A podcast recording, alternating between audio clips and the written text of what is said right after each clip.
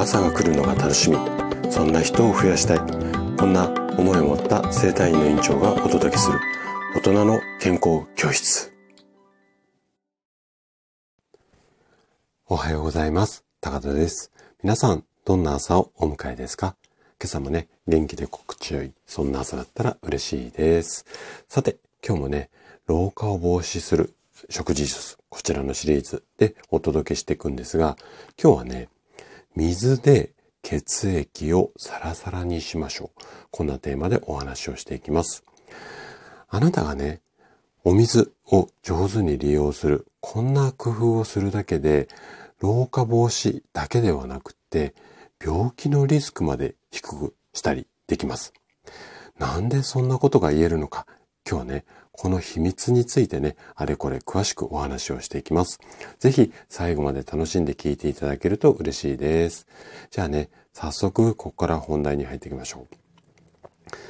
人間の体っていうのは約60%がお水でできているんですよね。はい。で、あとね、ちょっとこれはあの、今日の水のテーマから脱線するんですが、次に多いのが20%。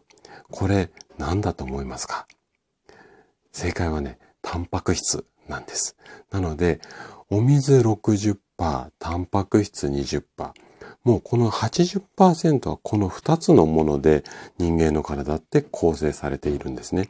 で、今日はその半分以上もあるお水の、まあ、大切さっていうか重要性についてこの後お話をしていくんですが、はい。じゃあちょっともあの本題に戻しますね。で、体のね、半分以上は今お話した通りもう水でできているんです。で、この水にはね、こんな二つの大きな効果があります。どんなことかっていうと、まず一つ目。全身に酸素とか栄養素を運ぶ。こんな働きですね。で、もう一つは、いらなくなった老廃物を排出する。体の外に出す。まあこんな働きですよね。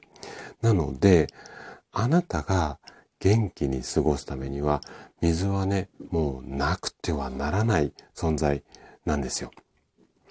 さらに、人間っていうのは、呼吸とか汗、あとはおしっこなんかによって水分を失います。で、年齢によってね、ちょっとばらつきがあるんですが、あくまで平均なんですけれども、1日に失われるお水の量、水分量っていうのは約1.5リットルっていうふうに言われています。なので、その不足分を補うために、1日1.5リットルから2リットルぐらいの水を飲むことが大切になるんですよ。まあ、1日1リッターだ、2リッターだって言われるのは、こんな、こう、あの、仕組みっていうか、理由からなんですよね。で、血液中のお水、水分がね、減ってしまうと、血栓って言って血の塊が作られやすくなってしまうんですね。で、この血栓、血の塊がいろんなこう血管のいろんなところにできてしまうと、あの、心臓とか脳に遠い場合は、まあ問題ないっていうふうには言わないんですけども、例えば脳に近いところに血栓ができてしまうと脳梗塞になってしまう。で、この脳梗塞の約40%っていうのは寝ている間か、もしくは起きた直後に発症っていうか発生するって、こんな、こう、臨床のデータがあるんですね。じゃあね、この血液がドロドロ、要は血栓できないような状態にするために何をすればいいのか。これがズバリ今日のテーマであるお水なんですね。で、具体的には寝る前、あとは起きてすぐコップ一杯のお水を飲む。これをあなたにはもう毎日コツコツと実践してもらいたいんですよね。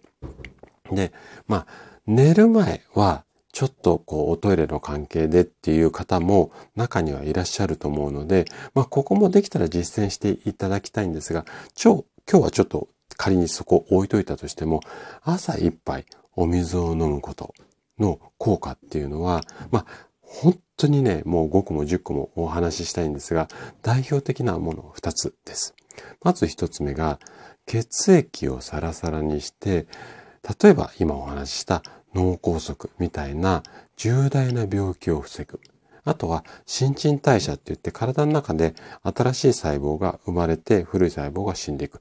この循環をね、早くするので、これで、ね、老化を防ぐっていうことです。新しい細胞がポコポコポコポコできれば、お肌はいつもツヤツヤだし、髪の毛もね、元気だったりしますので、こういった意味でも老化を防ぐ。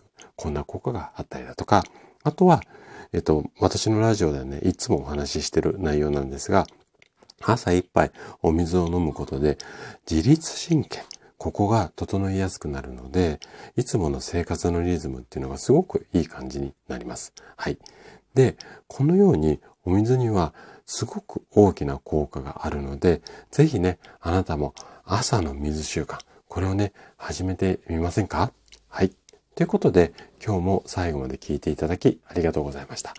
番組の感想などね、お気軽にコメントいただけると嬉しいです。それでは明日の朝7時にまたお会いしましょう。今日も素敵な一日をお過ごしください。